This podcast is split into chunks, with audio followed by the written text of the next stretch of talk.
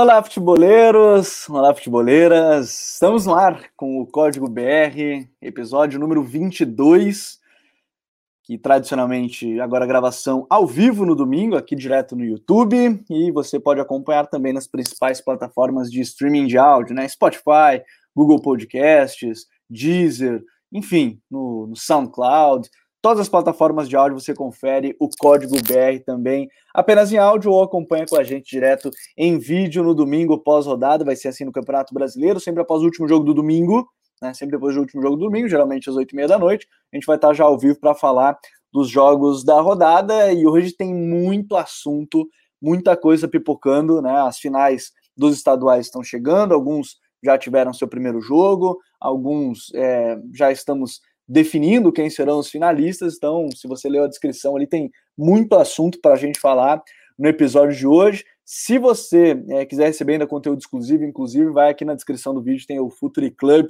né? Só acessar lá o site. Se você está ouvindo, acesse o site futre.com.br barra futre-club e aí assine nosso conteúdo é, exclusivo do Futre. E hoje tem retorno do DM. Olha só, o episódio de hoje tá bom, rapaz.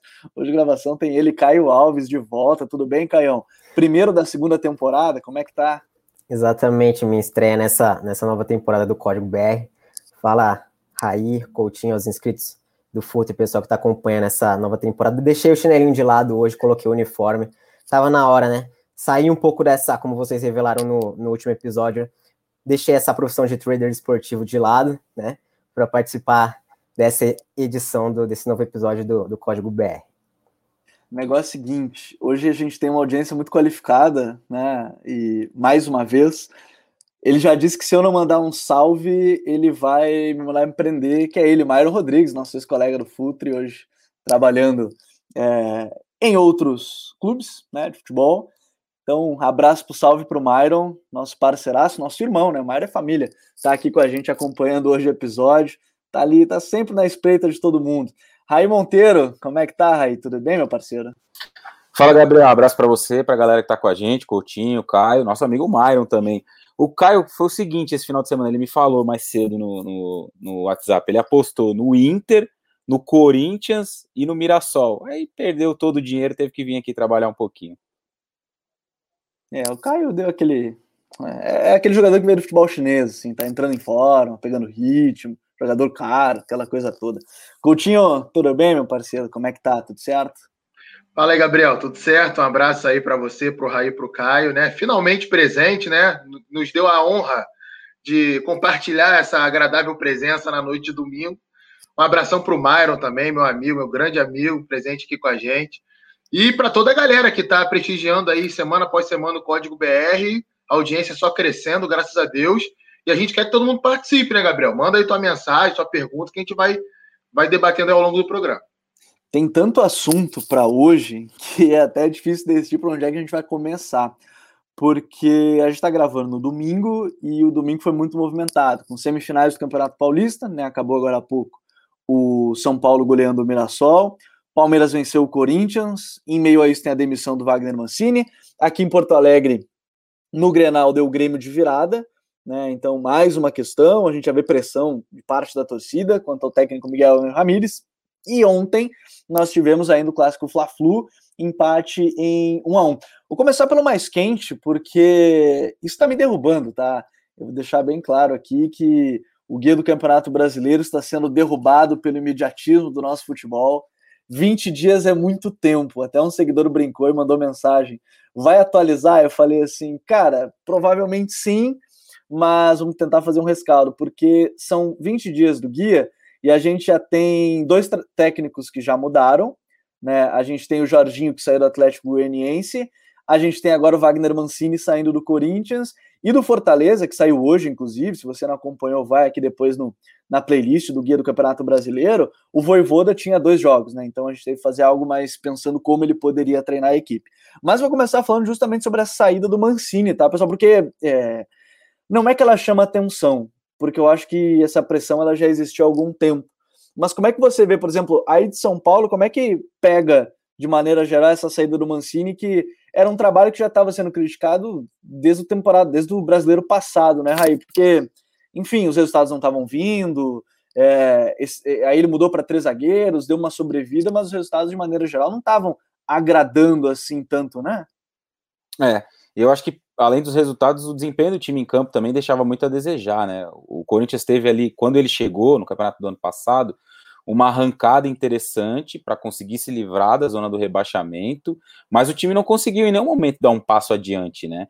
Muito se projetou que o Corinthians poderia brigar por uma vaga na Libertadores, mas isso não aconteceu em nenhum momento de fato. Né? O Corinthians não entrou naquele grupo em nenhum momento. Nessa temporada, até pela conta, pela questão financeira, né, que para o Corinthians é muito complicado, assim como para outros times, houve ali uma intenção de usar muitos garotos, mas a base do Corinthians tem muitos problemas, né? Até mesmo o Thiago, quando passou pelo Corinthians, o Thiago Nunes, ele criticou essa questão, né? Falando ali que, que o, o centro de inteligência do time estava meio sucateado e tal, e, e, isso é perceptível, porque a questão da base não é você só pegar os garotos e colocar eles no time de cima e ver o que acontece tem que haver um trabalho para desenvolver eles desde lá de baixo até que eles cheguem no time de cima.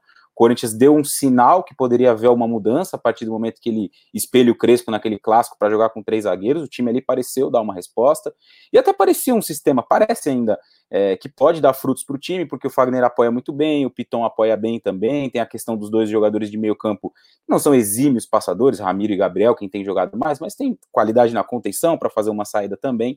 E a questão do Luan, que ganhou mais companhias, jogadores mais próximos dele mas foi um é, foi por parte do Corinthians uma reação curta ali, né? E, e, é preciso de mais tempo, é preciso de mais trabalho também. Hoje, no clássico contra o Palmeiras, ficou muito claro que quando o Corinthians tem a bola, há um problema muito grande. O time tem muita dificuldade para criar chances de gols. E isso acabou resultando na eliminação da Copa Sul-Americana, que foi uma eliminação até esperada, porque o Penharol tem um time melhor na minha, na minha avaliação, mas pela forma que foi, né, pelo jeito que aconteceu, foi muito negativo. E o clássico hoje contra o Palmeiras poderia ter sido um, um resultado muito, muito maior. E a gente vai falar, é claro, é, é mais uma classificação do Palmeiras, né? Mais uma decisão que tem pela frente o Abel Ferreira, em meio a críticas, aquela coisa de três zagueiros, né? Ah, mas esquema mais defensivo, a gente vai falar sobre esse tema, porque assim, e até são perguntas que chegam no chat, né, Caio? Assim, o elenco do Corinthians é tão ruim assim como muita gente pinta? Dá para melhorar? O desempenho pode ser melhor? Como é que você avalia assim essa saída do, do Wagner Mancini e o futuro do time? Porque agora vai ter um tempo de descanso, talvez 15 dias até o início do brasileiro, pode se dar esse tempo de, de escolher né, um, um treinador, mas qual é o, o resumo do trabalho do, do, Wagner Mancini se ele deixa algo, por exemplo, o próximo treinador manter os três zagueiros? Será que pode ser uma ideia? Como é que você vê esse, esse ponto do Mancini aí, Caio? De acordo com os nomes que, que, que estão sendo veiculados ou plantados aí no, nos bastidores do Corinthians, como Dorival, como o próprio Lisca, até que o nome dele tem crescido todo, todo técnico que sai, o nome do Lisca agora está sendo ventilado nos clubes. Eu acho que, que não vai manter a, estrutura, mas eu acho que o, o, trabalho do Mancini, ele, ele foi contratado, para falar a verdade, como o Raiben disse, quando o Corinthians estava ali é, brigando contra o rebaixamento, ou próximo à, à zona ali de rebaixamento, ele foi contratado justamente para, se, se não a gente colocar assim como fazer o básico, para salvar o time da, daquela situação.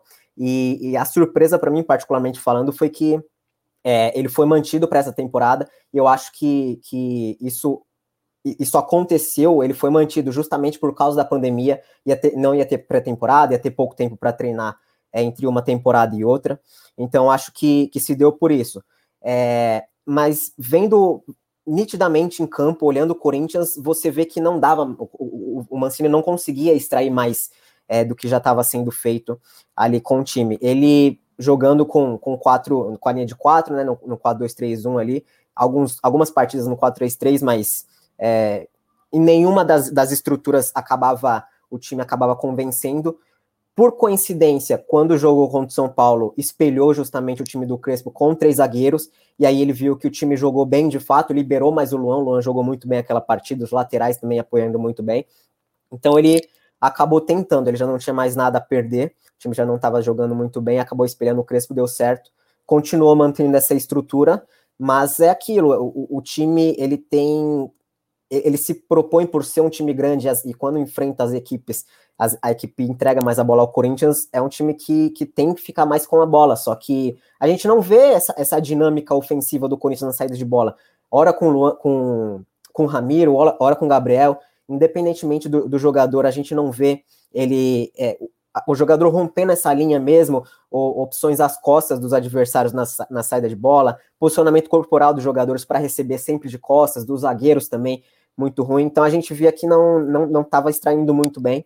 E então acho que a depender do próximo técnico, a, tendência é, é evoluir, é, é, um time jogar mais, porque o elenco não é dos melhores de fato entre os grandes, mas não é tão ruim como o. É, e, e, eu acho que nesse ponto, né, Coutinho, para a gente ainda seguir nesse próximo passo do Corinthians, até o Bruno, nosso glorioso Bruno Abcheca, nosso estagiário, mandou o seguinte: a é, demissão dele foi antecipada pelo regulamento do Brasileirão em relação aos trocas técnicos. A gente conversava isso no último episódio, né? Como tem uma. É, um, porém, se a saída for por é, como um acordo entre as duas partes não conta, eu ainda tenho esse pé atrás, mas eu acho que sim, muitos clubes vão demitir antes desse início de, de campeonato brasileiro. O Corinthians tem uma solução a curto prazo, o Coutinho, ou de fato vai ter que ser uma reformulação muito grande. Sim, a, a gente observa e vamos lá, Brasileirão 2021 vai ter que ser bem pensado, bem planejado, porque não é uma coisa que vai ter a curto prazo uma mudança tão grande. É, assim, a questão do Corinthians, né, a gente precisava entender exatamente o que, que a diretoria queria, porque é, a, a, minha, pelo menos, percepção quando o Mancini foi contratado, naquele momento, o Corinthians estava ali, se eu não me engano, ele estava na zona de rebaixamento ou prestes a entrar. Não lembro exatamente agora é, qual era a posição, mas estava bem próximo ali da zona de rebaixamento, ameaçado para de cair para a segunda divisão. E o Mancini ele tem meio que esse histórico, né, de recuperar times assim, é, meio que ser aquele bombeiro, que muitos técnicos são conhecidos assim no futebol brasileiro. Chegam lá, apagam incêndio, é, organizam minimamente e, verdade seja dita, ele conseguiu fazer isso ano passado. O Corinthians até superou as expectativas iniciais, conseguiu se postular ali uma vaga no G8, né, que levaria a pré-Libertadores. Não conseguiu, é, também não teria como conseguir pelo futebol que apresentava, mas ficou bem acima daquilo que todo mundo esperava. E agora é, é difícil a gente entender o que, a diretoria do Corinthians quer. Né? Ela pode muito bem, que na minha visão seria uma atitude mais inteligente, buscar um técnico que proteja um pouco mais o sistema defensivo. Não que o Mancini não saiba fazer isso, mas em determinado momento ele passou a dar um passo à frente, né? O Corinthians tentou jogar de determinada forma, como o Raí e o Caio já explicaram muito bem, não conseguiu. Me parece, é, tem até uma pergunta no chat que não vou lembrar de quem, quem fez agora. O elenco do Corinthians é tão ruim assim? Eu não acho que seja tão ruim assim se a gente comparar com outros times do futebol brasileiro. Mas também não é tão bom. Não dá para a gente pensar no Corinthians ali brigando por uma vaga na Libertadores. Talvez seja um elenco mal montado. Né? O custo-benefício desse elenco ele é absurdo. O que o Corinthians gasta por mês com salário, é, o que o Corinthians gastou para montar esse time, até pagando algumas multas decisórias, eu diria que é vergonhoso. Né? Quem fez esse investimento não deveria estar mais no Corinthians. Mas isso é outra história. A gente está falando aqui de treinador. É, e primeiro, antes de definir o nome, tem que definir o que quer. O que o Corinthians quer no Brasileirão? Ó, a gente tem que se proteger para não passar risco. Tem um monte de opção aí. Não, a gente quer um jogo mais ofensivo. A gente quer um jogo assim, assado. Infelizmente, eu estou talvez aqui é, pregando no deserto, né? talvez eu esteja sonhando que a diretoria do Corinthians vai, vai pensar dessa forma, mas a gente, te, a gente é insistente, né, Gabriel? A gente vai batendo na tecla ali até dar certo um dia, porque era o que deveria acontecer mas é muito complicado. E sobre essa questão dos treinadores, né, eu acho que isso não aconteceu só no Corinthians agora, não. Talvez até o caso do Mancini seja realmente um caso de demissão. Mas o caso, por exemplo, do Jorginho no Atlético Goianiense não era um caso de demissão. Né? O Ele time do Atlético pede para sair, né? O, o Jorginho pede para sair e até agora vai ficar aquela situação. O que, que aconteceu, né? É. O que a direção fez para ele querer sair do clube? Porque, cara, assim, é... o Atlético Goianiense tem estudado os times para escrever um guia pro, pro UOL do Campeonato Brasileiro. O Atlético Goianiense não é um time desorganizado, não era um time é. fraco. Eu até diria que o Atlético Goianiense pode se colocar ali na metade da tabela, sem sofrer tanto risco assim de rebaixamento como foi no ano passado. Alguma coisa ali aconteceu, né? É, é tudo muito novo ainda em cima disso, né? Dessa questão de é, essa regra não está muito bem explicada, não está é. muito bem detalhada. Tem essa questão do comum acordo. Até que ponto é comum acordo? Né? Até que ponto isso não pode caracterizar também um abuso de poder do dirigente, ou às vezes um poder maior de barganha para o treinador.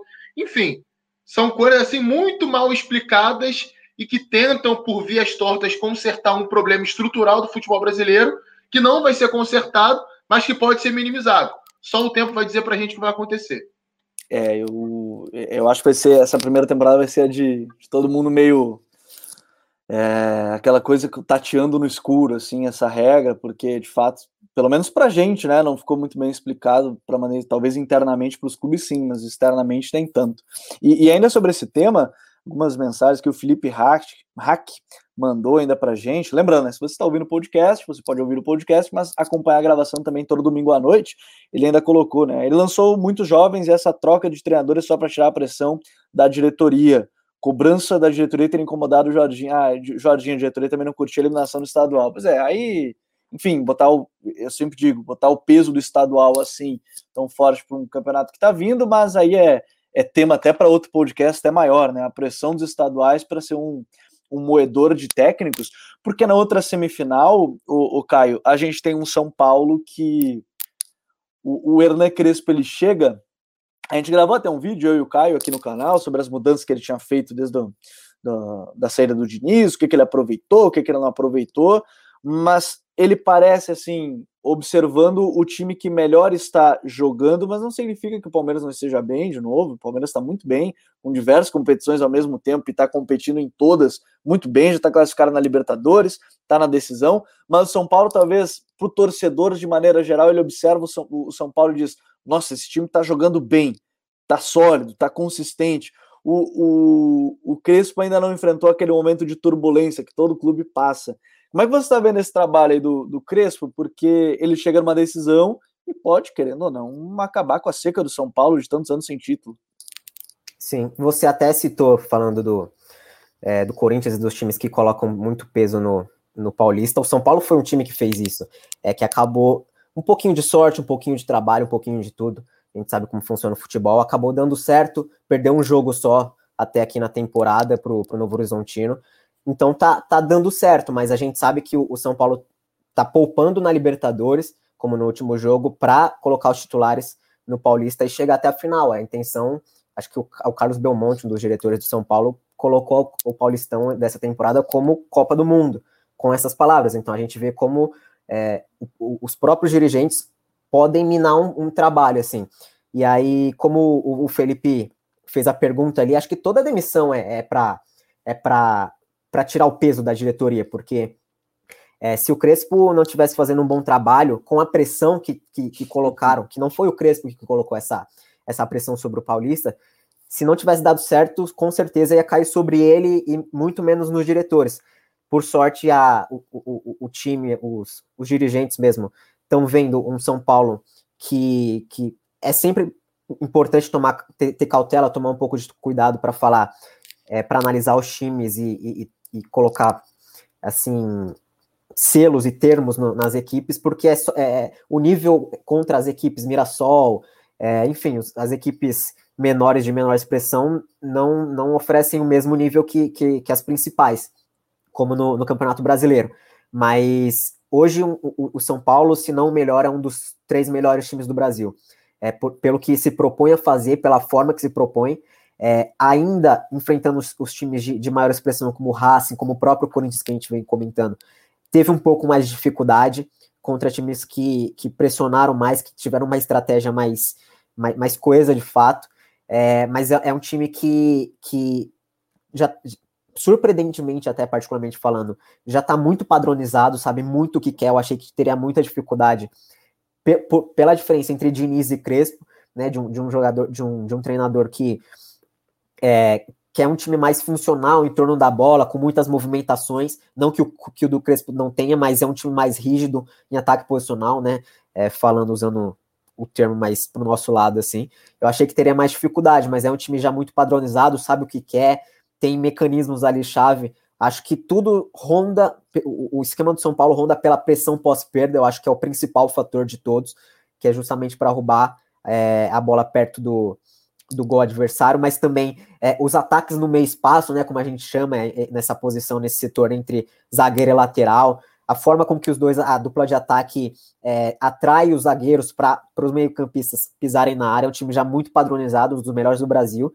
Então, acho que, que vai ser uma final muito, muito, muito boa em questão de, de ideias, porque é mais, mais ou menos antagônicas, né? Se a gente disser que é um time que gosta da bola como São Paulo e um, um time que se sente mais confortável reagindo como Palmeiras. Eu tenho muita curiosidade, inclusive, sobre esse encaixe desse, desse duelo, Coutinho, porque é, o, o, Palmeiras tem mudado também para esquema com três zagueiros. Lá em São Paulo, acho que só o Santos ainda não estava jogando com três zagueiros, né? Apesar do Diniz também não, não ter nenhum problema com esse esquema, talvez possa vir a, a, a implementar. E agora com a saída do Mancini, a gente não sabe do Corinthians. Mas são, eu acho que a gente pode pegar por esse ponto que o Caio toca, que é o, o, o jogo, cada um na sua forma. Por exemplo, São Paulo está enfrentando já tradicionalmente equipes que defendem muito, e o Palmeiras quer equipes que lhe ataquem para ter esse espaço. Para o Rony, para ter o Luiz Adriano tendo um jogo direto ali que ele segura muito bem o pivô, casou muito bem a dupla, inclusive Rony e, e, e, e Luiz Adriano. É uma final que me chama muita atenção, porque eu acho que tem tudo para ser um grandíssimo jogo, viu, Coutinho? É, é, é, é a final mais, mais aguardada, né, para quem vem acompanhando as equipes do futebol paulista, principalmente, porque é, de longe apresenta o melhor desempenho ali desse início de temporada. E talvez essa terceira força nem seja Corinthians ou Santos, seja o Red Bull Bragantino. Né? Não é nem o, é, os outros dois grandes do, do estado, não.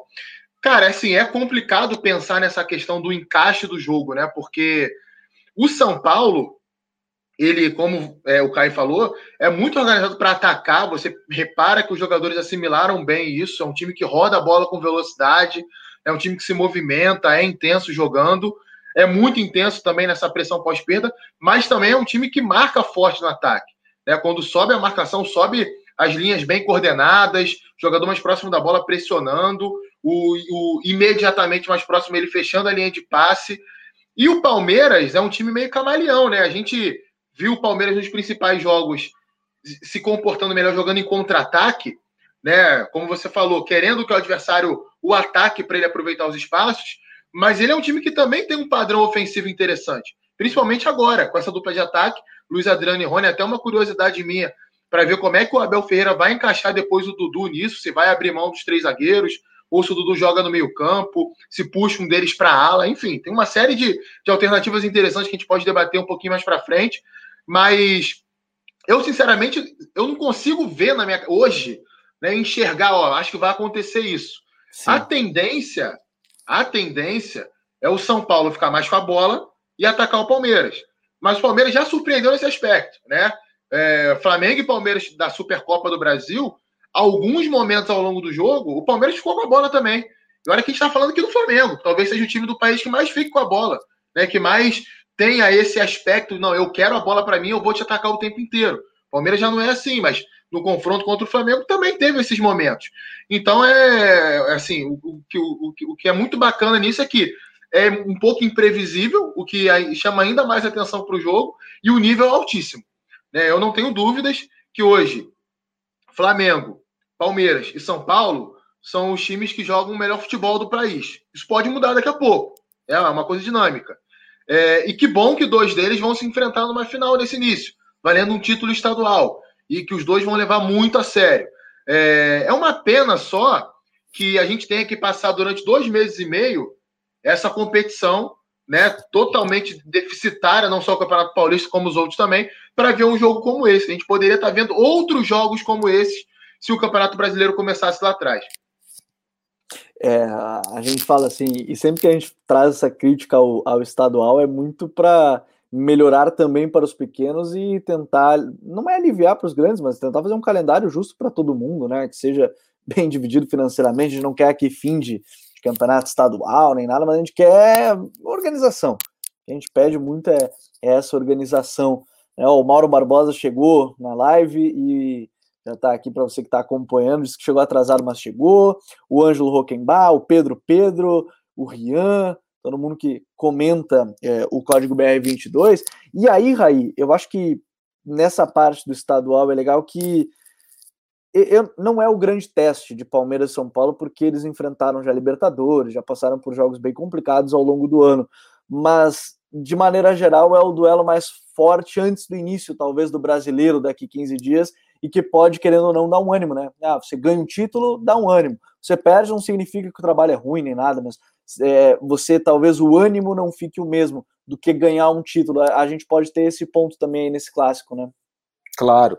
É, é, é lógico que para o São Paulo tem um peso um pouco diferente, né? O Caio citou bem a questão da Copa do Mundo, ser, o Campeonato Paulista ser uma Copa do Mundo para o São Paulo nessa temporada, justamente por conta da fila muito longa e tudo mais. E, e óbvio que para o Palmeiras, se ele perder o jogo, vai pesar muito, porque é uma final contra um grande rival. Mas em relação aos dois times, né? Acho que o Coutinho e o Caio já falaram bem aí sobre o trabalho do Abel e do, do Crespo ao longo dessa temporada.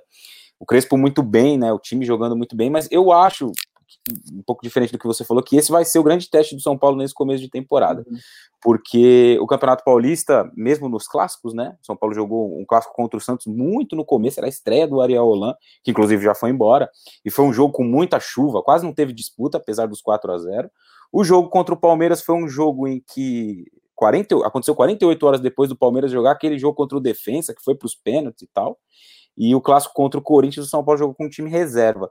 Os jogos da Libertadores foram muito acessíveis para o São Paulo. Eu não, não, não identifiquei grandes dificuldades contra rentistas, o Sporting Cristal e, e, o Racing, mesmo esse empate contra o Racing, o grupo foi muito acessível. E nesse ponto entra um pouco do que o cara estava falando de sorte.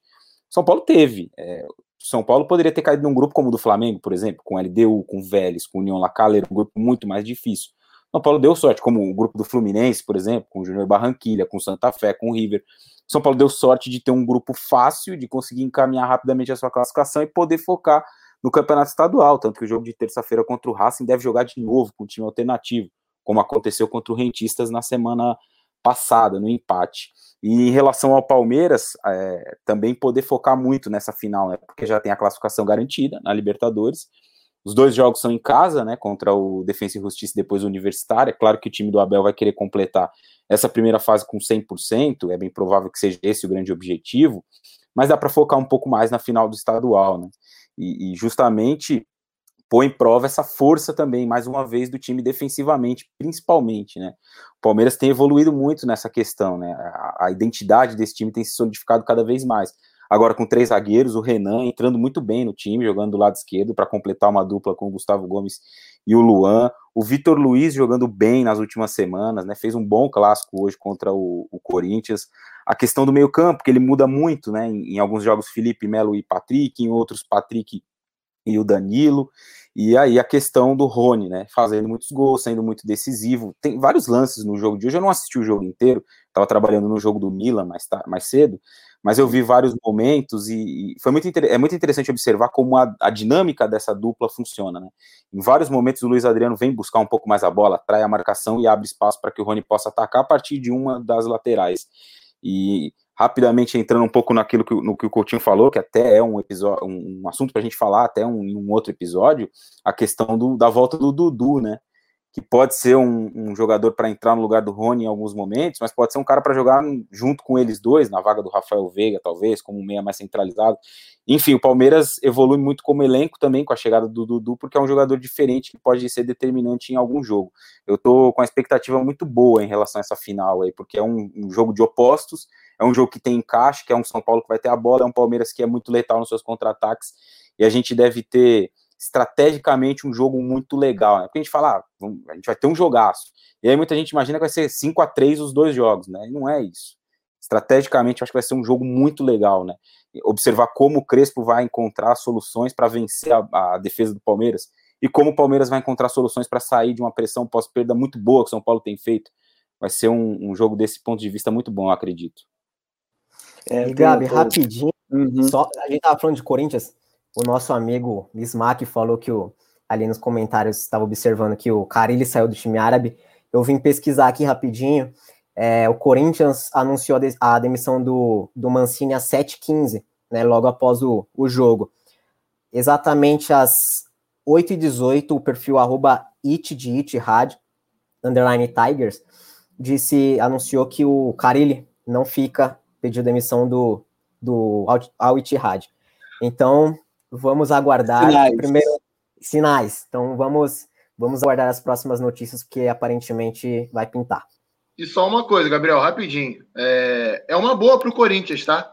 Para a atual situação do Corinthians, é melhor você ter o Carilli, que conhece o clube, que a gente sabe o que vai, que, que a gente sabe o que vai oferecer, que vai ser mais competitivo, do que às vezes você trazer um treinador que vai tentar implementar uma outra proposta, uma outra filosofia e não vai alcançar o objetivo.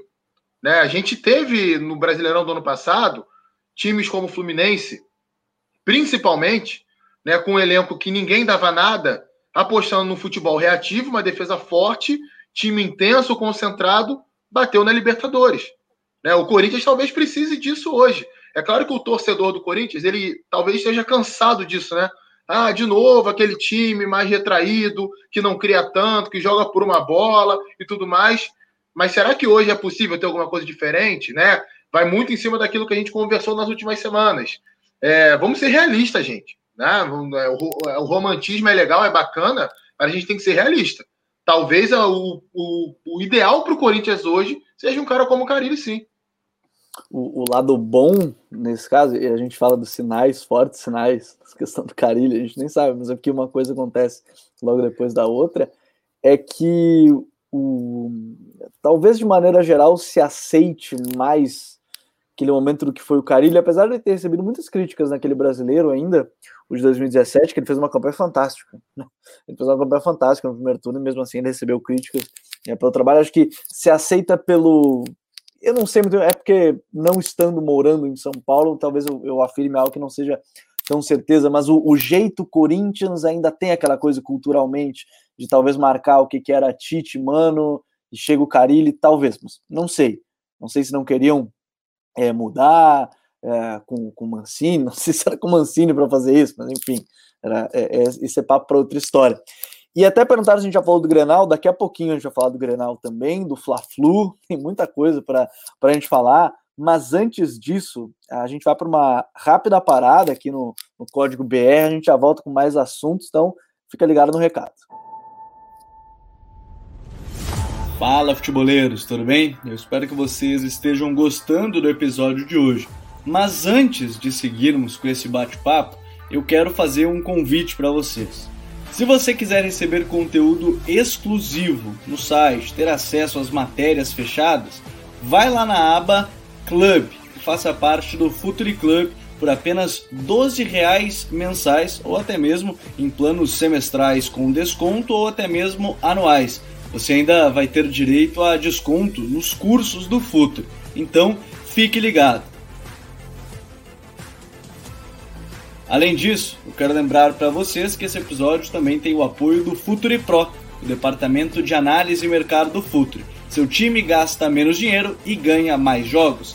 Para mais informações, mande um e-mail para comercial@futuri.com.br.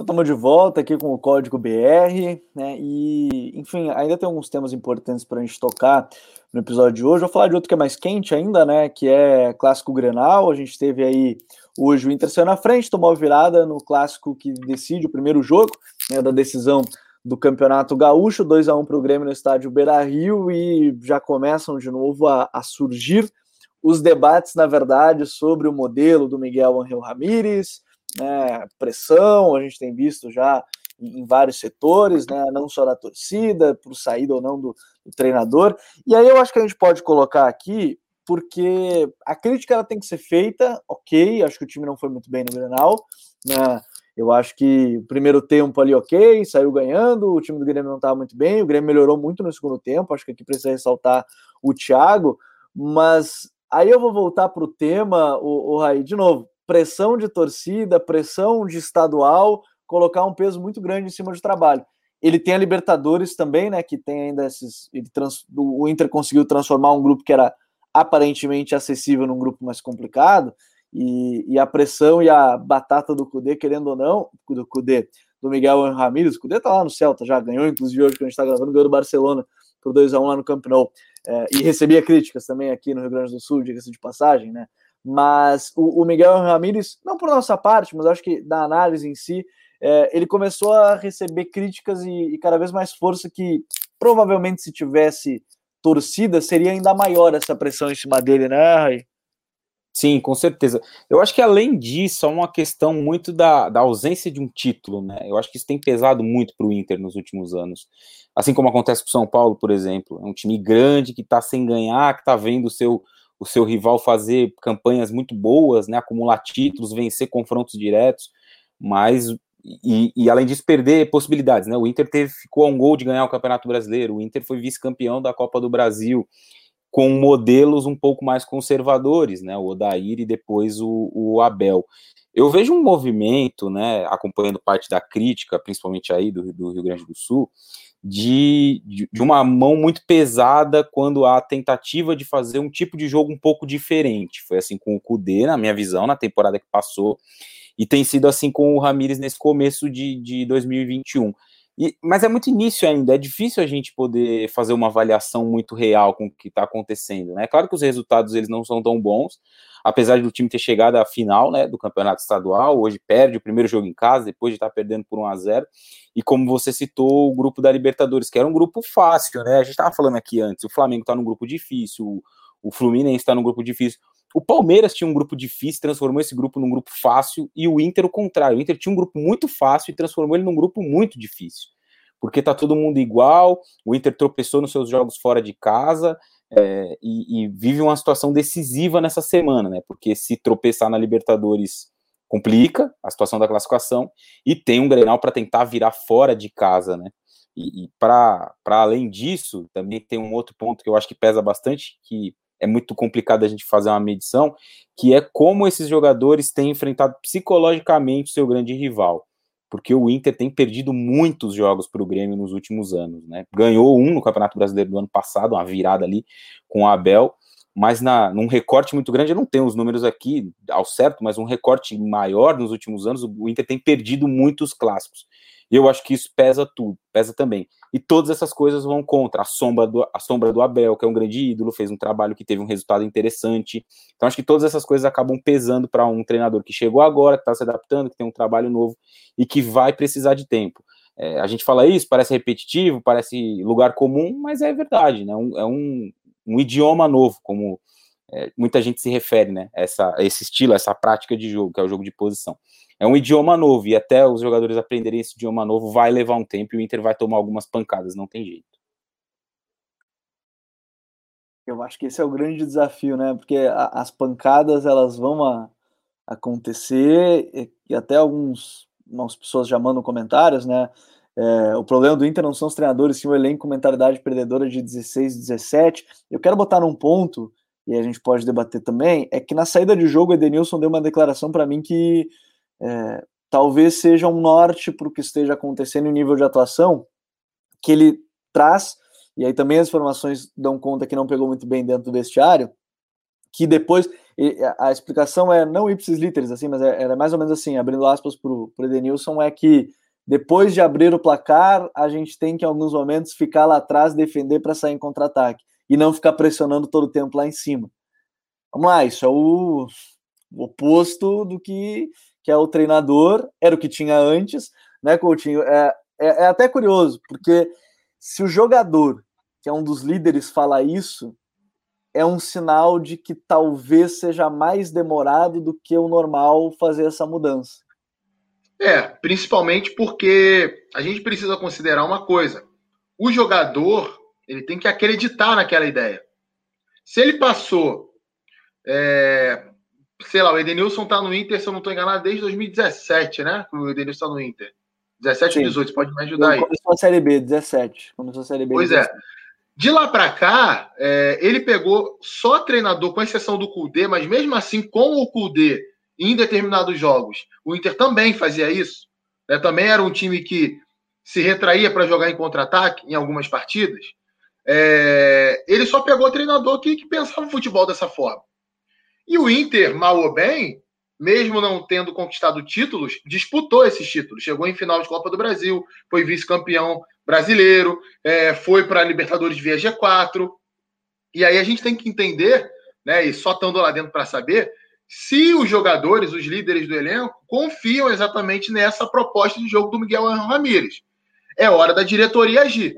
Chama o Edenilson, chama os jogadores. Olha, pessoal, a nossa filosofia de jogo é essa A gente não vai mandar o treinador embora. Não adianta questionar, não adianta achar isso aquilo. De, haver um debate, haver uma, um questionamento em cima de algumas coisas, alguns pontos, é saudável. Né? Isso aí faz, faz, faz tudo crescer. Agora, simplesmente sair de campo dando essa declaração vai totalmente de encontro àquilo que são as propostas do Miguel Ramírez.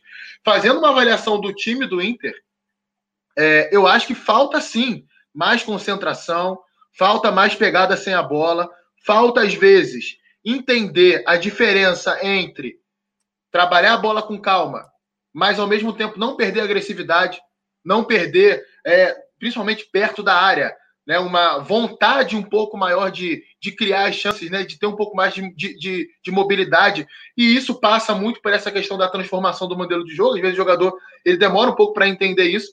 Tanto que o Tyson, nos jogos que, que, que, que, atuou, ele deu isso ao time do Inter.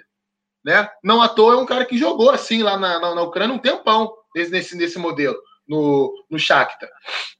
E agora, talvez até por essa experiência maior no futebol, essa, essa hierarquia que ele traz, ele pode acrescentar esse, esse detalhe sim. Então, acho que falta essas coisas ao Inter, mas não adianta também roer a corda agora. Foi atrás do Miguel Ramírez, contratou em meio ao final do Campeonato Brasileiro 2020, né? Quando o Inter estava disputando o título ali para mandar embora agora. É mandar embora porque estão criticando ou porque talvez não fosse a proposta. Pera aí, gente. Isso aí era para saber lá atrás. Não é possível que quem contratou não sabia disso. Não sabia que esse processo aconteceria. Suportar tudo que esse processo traz pode ser a receita do sucesso ali na frente.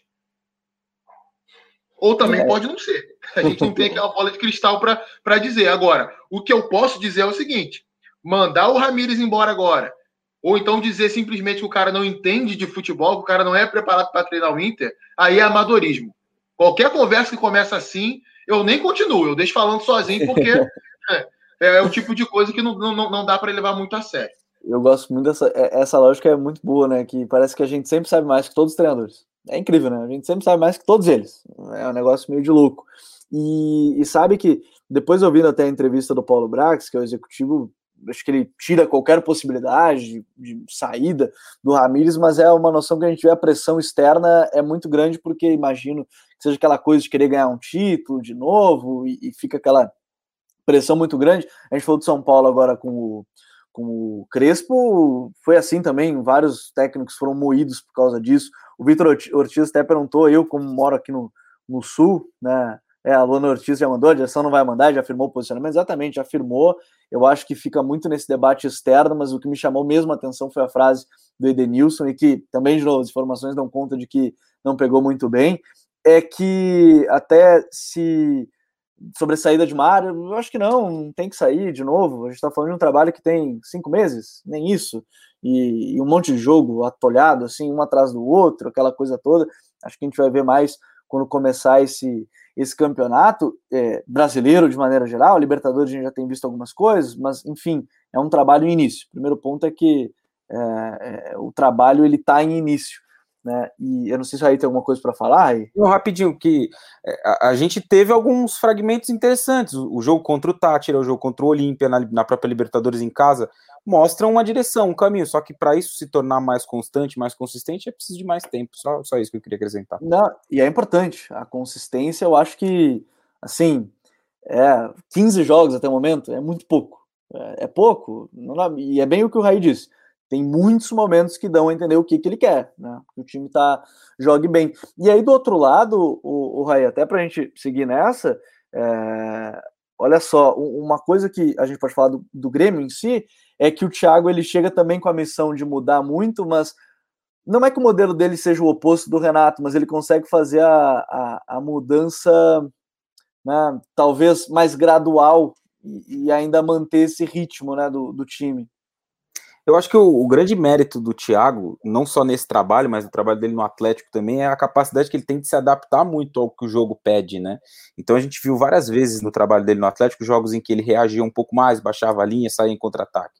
Outros jogos, principalmente os jogos na Arena da Baixada, por conta da pressão da torcida, era uma, uma proposta maior, sufocava, pressionava o adversário a todo tempo. E acho que essa questão dele conseguir se adaptar ajuda nessa transição dele no Grêmio. Muita gente pode estar ouvindo aqui isso que a gente está falando, né?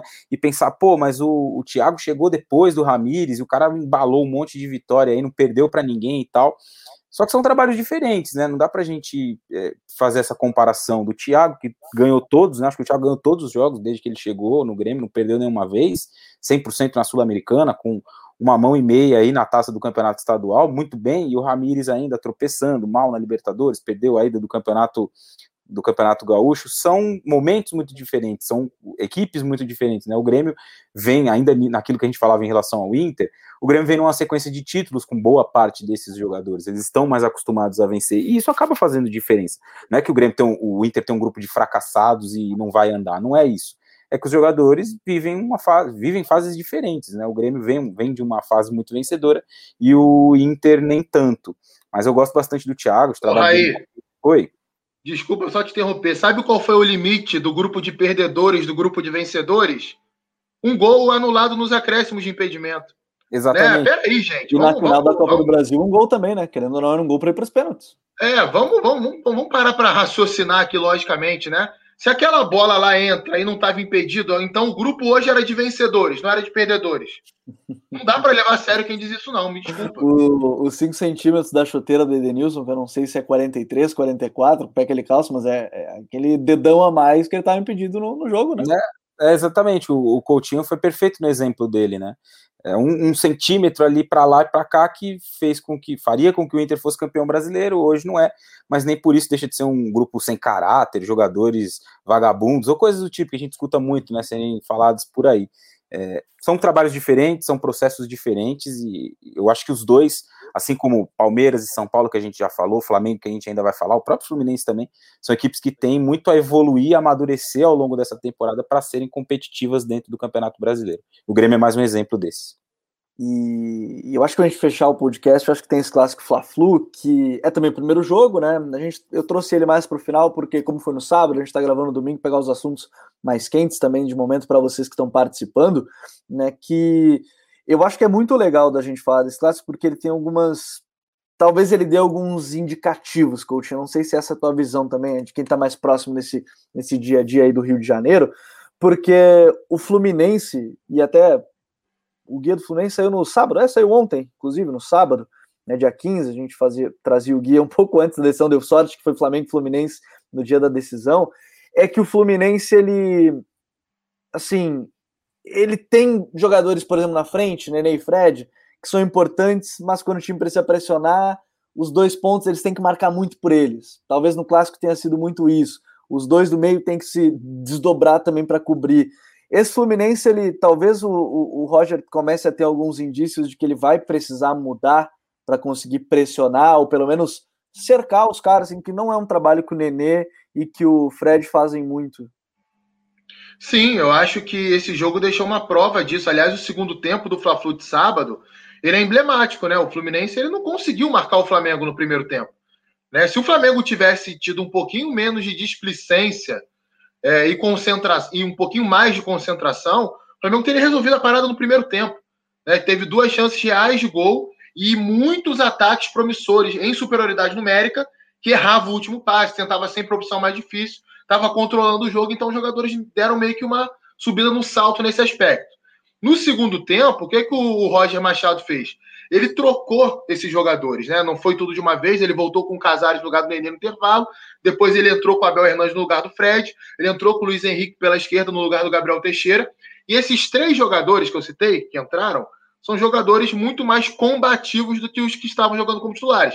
E aí, o espaço que tinha para o Diego e o Gerson no primeiro tempo sumiu, né? O Abel Hernandes e o Casares pressionaram um pouco mais a bola, e isso fez com que o Iago Felipe e o Martinelli, que são os volantes do Fluminense, entrassem no jogo também.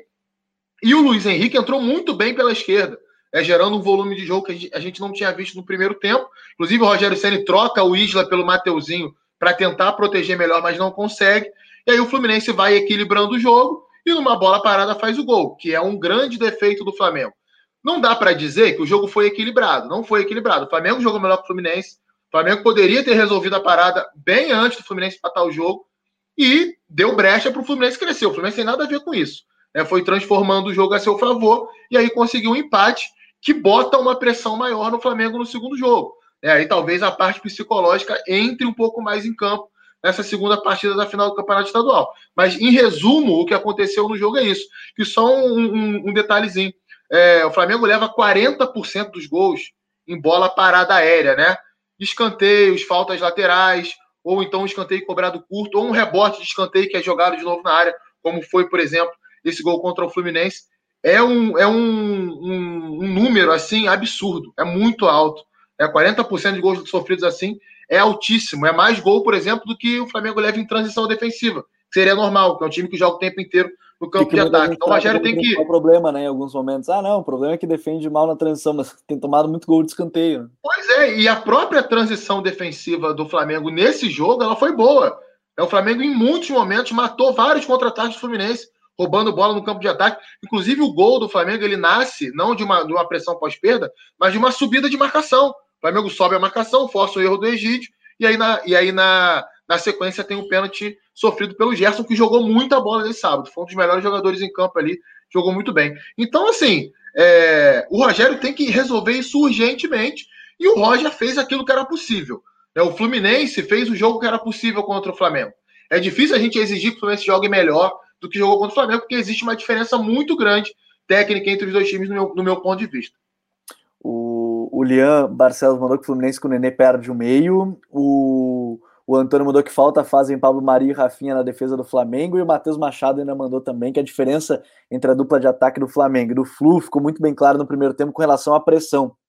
E, e, querendo ou não, mesmo que a gente fale que o Gabigol não é um cara que se doa tanto, ele ainda se doa nessa marcação. Bruno Henrique também, Derrascaeta também, esses caras se, se doam muito nessa marcação, Caio. E até estavam perguntando em relação ao trabalho do, do Roger Machado, esse trabalho do Rogério também, né? Porque o Rogério, eu tenho a impressão, eu não sei se é essa, mas a minha impressão é que ele ganha uma sobrevida depois com o título brasileiro.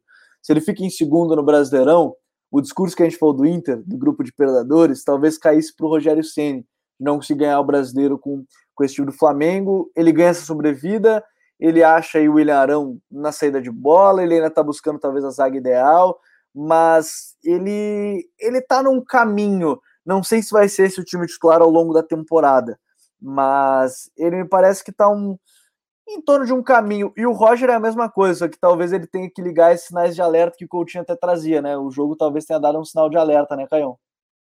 Exatamente, acho que o Coutinho foi muito bem na análise. É, dá para resumir bem o, o, primeiro tempo do, do, do Flamengo trazendo o Gerson e o Diego pro, pro que foi o Flamengo.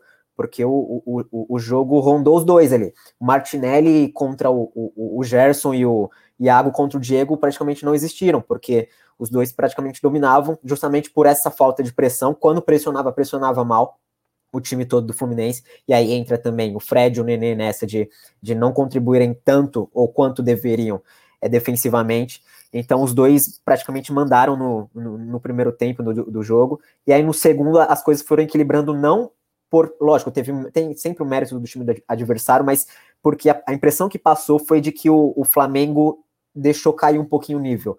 É, a gente não sabe se é fisicamente ou se é também por mais mérito do Fluminense, mas o nível caiu e, e foi onde o Fluminense passou a, a equilibrar as chances.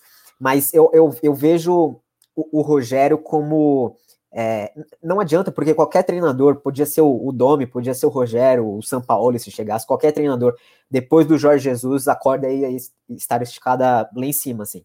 Então, é, é muito difícil você pegar um, um, um, um, trabalho depois do que foi o, o do Jorge Jesus, mas além do, dos resultados, em questão de desempenho mesmo, porque se exibia a cada semana, a cada partida, era o nível estava altíssimo, coisa que a gente pouco, poucas vezes viu é, aqui no Brasil. Então, qualquer treinador que, que pegasse esse Flamengo ia ter muita dificuldade pela, pela pressão mesmo, de, de imprensa, de torcida, esse saudosismo, assim, digamos assim. Então, eu vejo. O é o bom é que é o saudosismo com o treinador que estava em 2019, né? É Exatamente. Então, parece que é tipo algo muito antigo, assim. E, e o, o, o, Rogério, ele, querendo ou não, ele fica a par de, das individualidades que ele tem. Porque muitas vezes o, o time, é, jogando bem ou não, é, pode golear, pode ganhar por 1 a 0 independentemente de, de qualquer coisa. Eu vejo sempre as mesmas críticas de que o Diego ele não pode jogar como volante, de que o Arão ele não pode ser o zagueiro, mesmo que a, esses jogadores desempenhem, façam uma boa partida. E, e, eu vi muito disso ontem, de que o Diego, o Diego foi um dos melhores da partida ontem. E, e eu vi gente falando que ele não podia jogar de volante porque ele não aguentava marcar, sendo que ele do, dominou praticamente a partida, de que o Arão não pode ser zagueiro, sendo que o nível do Flamengo no brasileiro aumentou, melhorou, evoluiu por causa do Arão como zagueiro, porque melhorou a saída de bola, porque liberou mais os, os homens de frente. Então, querendo ou não, a gente vê como um, um, um trabalho como, como um, treinador mesmo fadado à demissão, porque independentemente do que ele fizer, vai ficar faltando alguma coisa. Vai, ele não é o Jesus, para falar o português claro. Então não, não acaba não, não adiantando. Então esse tipo de coisa que, que faz com que o trabalho dele seja pressionado semanalmente, eu, eu sinceramente eu vejo como um treinador fadado a ser demitido independentemente do que fizer. É, isso é, é muito complicado, né? Pode fazer qualquer coisa que acontece esse, esse fator. E é aquela coisa também, né? O, o Jesus ele traz aquela sensação de que um treinador pode chegar e ganhar tudo, né? O Abel Ferreira também chegou e ganhou tudo. Eu acho que tem esses dois pontos que mostram, tipo, olha só, o treinador chegou e ganhou tudo, dá para ganhar, não precisa de tempo, nem nada. Não dá para ser exagerado de ver que o trabalho não está evoluindo e não querer demitir porque precisa de tempo e vice-versa, né? As duas coisas. Mas é, é muito curioso desse ponto aí. E aí, para acho que para a gente bater legal nesse, nesse episódio, assim, a gente fala do próximo jogo. O, o Coutinho falou da pressão que o Flamengo vai ter, talvez, para sair mais jogando. Será que o Flu vai conseguir aproveitar? Porque no segundo tempo, principalmente, teve mais lances de transição para atacar e o Luiz Henrique perdeu um gol na frente do goleiro, né? Teve algumas oportunidades maiores. Será que o, o Roger vai conseguir pensar dessa forma para ter Kaique, Luiz Henrique, é, aproveitando? Nenê e Fred vão conseguir fazer uma marcação mais forte, algo nesse sentido, aí? Cara, eu acho que exemplo do que acontece, do que vai acontecer aqui em São Paulo, essa final entre Flamengo e Fluminense, ela tem um desenho muito claro, né? O Flamengo com a bola e o Fluminense tentando aproveitar os contra-ataques. Eu acho que o Fluminense evoluiu em alguns aspectos aí nesse início de temporada, né? Principalmente a partir da entrada do Luiz Henrique e do Kaique no time.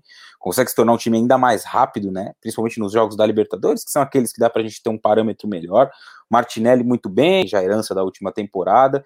Vocês estavam falando aí da questão do Nenê, né, e do Fred, e é fato que eles são jogadores mais velhos e têm uma maior dificuldade para fazer esse trabalho de pressão, mas os, o desempenho dos dois contra o River eu achei muito satisfatório nesse sentido. Agora, a questão é ver qual vai ser a estratégia nesse meio de semana. O Fluminense tem um jogo pela Libertadores, um jogo importante para garantir né, essa classificação à próxima fase. Então, não sei se vai dar para descansar um dos dois ou os dois, como, por exemplo, São Paulo e Palmeiras podem fazer, como o Flamengo pode fazer, por exemplo. Então, acho que essa questão também de, de conseguir fazer uma gestão aí física desses jogadores pode ser um impeditivo para que o Fluminense consiga atingir um bom nível, principalmente do ponto de vista físico na final. Em relação ao trabalho do Rogério, rapidinho, queria pontuar também, é, para mim está muito na questão, a questão dessa pressão toda em cima dele, está muito na conta dele de ser um ídolo muito grande de um outro time grande no Brasil. Na minha visão, para a maioria da torcida, é só isso que pesa. Não tem a questão do trabalho, das escolhas, das mudanças, porque o Flamengo é um time com a bola, muito bem estruturado, as ideias dele parecem ser bem compreendidas pelo elenco, o elenco parece gostar do trabalho dele. É claro que o, o Flamengo carece de ajustes, como o Coutinho falou, 40% dos gols de bola parada é muita coisa, de bolas levantadas na área, melhor dizendo, é muita coisa, de fato, mas eu acho que aí a gente pode observar também o fato de que o Rodrigo Caio tá machucado, tá, tem se machucado muito, não consegue uma sequência para jogar ao lado do Arão, para que eles possam ter uma sintonia como zagueiros, algo que aconteceu quando ele fez dupla com o Pablo Mari, por exemplo, na última, na última na temporada de 2019. Então tudo isso pesa. É claro que ele é o técnico e precisa encontrar soluções mas as lesões seguidas do Rodrigo Caio têm atrapalhado muito, né? O Bruno Viana chegou, fez um jogo muito ruim contra o União La Calera e já é pressão em cima dele. Gustavo Henrique e o Léo Pereira queimadíssimos com a, com a torcida, né? Não querem ver os dois de jeito nenhum jogando no Flamengo. É, eu acho de verdade que há uma pressão exagerada em vários momentos em cima do elenco e do trabalho do Rogério. O Flamengo tem ganhado títulos, tem jogado bem, tem entregado desempenho, tem coisas para evoluir, é claro que tem mas está muito distante de ser um time problemático, com só, ou, ou melhor dizendo, com só problemas e menos soluções para que o trabalho seja tão criticado. Na minha opinião, mais do que exagerada, é doentia essa pressão, mas enfim, seguimos. É, isso, isso aí é, é muito. Já falei algumas vezes aqui, provavelmente não vai ser a última vez que eu vou falar, só para arrematar. É, é, é, absurdo, cara, é absurdo assim. É, o Flamengo empata um jogo ou não vai tão bem um jogo e simplesmente nada presta, né? O Rogério é um distribuidor de coletes, os jogadores não, não prestam, fulano de tal não joga nada, Beltrano não pode jogar no Flamengo, e aí o Flamengo ganha um jogo e de repente vira o time que pode desafiar o Manchester City. Então, assim, calma, gente. Nem tanto ao céu, nem tanto à terra, né? Eu, eu, sei que isso caracterizou muita coisa da história do Flamengo e é a característica da torcida do Flamengo. E tem muita gente que bate no peito e fala que isso é Flamengo. Isso não faz bem. Isso só faz mal para o clube. Aliás, só faz mal para o torcedor. A relação do torcedor, ele não curte a vitória, né? Porque ele fica a, a, a todo momento preocupado em esfregar na cara de alguém, em rebaixar alguém, humilhar alguém. E ao mesmo tempo, quando o time dele vai mal ou, ou não vence um jogo, ele não tem sequer a, a calma, a parcimônia né, de, de, de, pensar, pô, por que, que isso aconteceu? Né? Foi legal aqui, mas isso aqui não foi tão bem. É, eu, eu falo especificamente da torcida do Flamengo, porque a torcida do Flamengo tem muito isso. Sem querer generalizar todos os torcedores do Flamengo, que é a torcida imensa, mas grande parte deles são assim. Né? E isso não faz bem para eles, não faz bem para o clube. É uma relação extremamente nociva. Só um ponto também, rapidinho em relação a isso, que o Coutinho falou, a gente viu no título do brasileiro do ano passado, né? Torcedores aí nas redes sociais que não queriam comemorar, o time tinha ganhado o Campeonato Brasileiro. E no, no, nas últimas semanas, né, uma vitória contra o Vélez por 3 a 2 um adversário difícil, fora de casa. Se não me engano, a segunda vitória do Flamengo em toda a história, né, na Libertadores, jogando na Argentina. E também muitos torcedores, ah, mas tomou dois gols, ah, mas foi meio que no sufoco ali e tal, não sei o quê. A mesma coisa na altitude, né? Jogou bem primeiro tempo contra a LDU, exuberante, fez 2 a 0 Sofreu ali o empate com problemas, é verdade, mas depois ganhou o jogo, um jogo difícil também. São Paulo foi lá no passado, no, no, em Quito, jogar com a LDU e tomou quatro, foi eliminado da Libertadores. Então o torcedor também, não, às vezes, não consegue se permitir curtir uma vitória para ficar com uma crítica pessoal ali em cima do trabalho do treinador ou de um ou outro jogador. O, enquanto ficar nesse. É, é aquela questão de binário, né? Você vai no céu e inferno em dois segundos, um gol, um lance, cinco centímetros, qualquer momento. Mas a gente está batendo uma hora já de episódio, né? Então, primeiro agradecer a todos que mandaram mensagens. Lembrando, se você está ouvindo o podcast na segunda-feira, do dia 17, você pode acompanhar a gravação ao vivo já no domingo aqui no nosso canal do YouTube. Se não, se não pode acompanhar ao vivo, pode acompanhar depois gravado, querendo ver os nossos rostinhos aqui no, no YouTube, ou então ouvindo só o áudio aí nas principais plataformas de streaming de áudio. Caio, obrigado, bom de ter aí nesse retorno da segunda temporada. O campeonato tá chegando, Campeonato Brasileiro, mas tem muita coisa para rolar nas próximas semanas. Valeu, um grande abraço. Valeu, Gabi, Raí, Coutinho, a todo mundo que, que nos acompanhou aí. Sempre muito legal falar de futebol com quem, com quem gosta de falar de futebol, quem preza, quem se preza falar de futebol é, tanto a gente quanto quem, quem, nos acompanha, então sempre que, que puder, estarei à disposição. E vamos juntos nas próximas semanas com essas decisões também pelos campeonatos estaduais. Raí, um grande abraço também, meu parceiro. Até a próxima semana. Valeu, Gabriel, Coutinho, Caio. Daqui um mês talvez a gente veja ele de novo por aqui. Um abraço a todos. Valeu, galera. Até domingo que vem. Aí a gente vai ter que criar, sabe aquele aviso de estamos há tantos dias sem acidentes, sabe assim, estamos há tantos podcasts sem acompanhar o Caio. Mas, cara, se a gente vai na próxima semana, a gente já ah, derruba essa ideia. Esse, só nessa temporada acho que ele não veio em três, né? Esse é o quarto que a gente faz ou é o terceiro? É o terceiro. Tá então. bom, 30% de aproveitamento do é. Caio, tá bom, pô, tá bom. Pra é, temporada tá bom. Já pensou se o Ramires tivesse 30% de aproveitamento? é verdade, aí estaria sendo derrubado. Coutinho, Coutinho é o cara que mais. O Coutinho, se a gente olhar a estatística, aí, se vocês estão falando de estatística jogar, o Coutinho é o que mais atuou pela, pela equipe, aí, mais minutos jogados, mais partidas disputadas. Ele é o, é o nosso jogador onipresente. Valeu, Coutinho. Até a próxima. Valeu, Gabriel. É aquele, aquele negócio, né, cara? A vida pessoal reflete muito a vida profissional. Assim, essa garotada aí tá muito farrista, entendeu? Sou um cara casado agora, tranquilo, então consigo projetar minha vida tranquilamente, normalmente, né? O pessoal ainda vai chegar lá, entendo ele, já tive a idade dele já, sei, sei bem como é que é isso daí, mas falando sério, obrigado aí mais uma vez. Queria até lançar um desafio aqui, cara. A gente não falou nada disso fora do ar, não falamos no nosso grupo de WhatsApp, mas aqui até o, o Raya, né, comentou várias vezes aqui ao longo da, da, da nossa live, dizendo que falta só 12 dias para o Brasileirão. O Mauro Barbosa dizendo que tem que ser duas horas né, de é. podcast. Calma, Mauro. Também nem tanto, vamos devagar.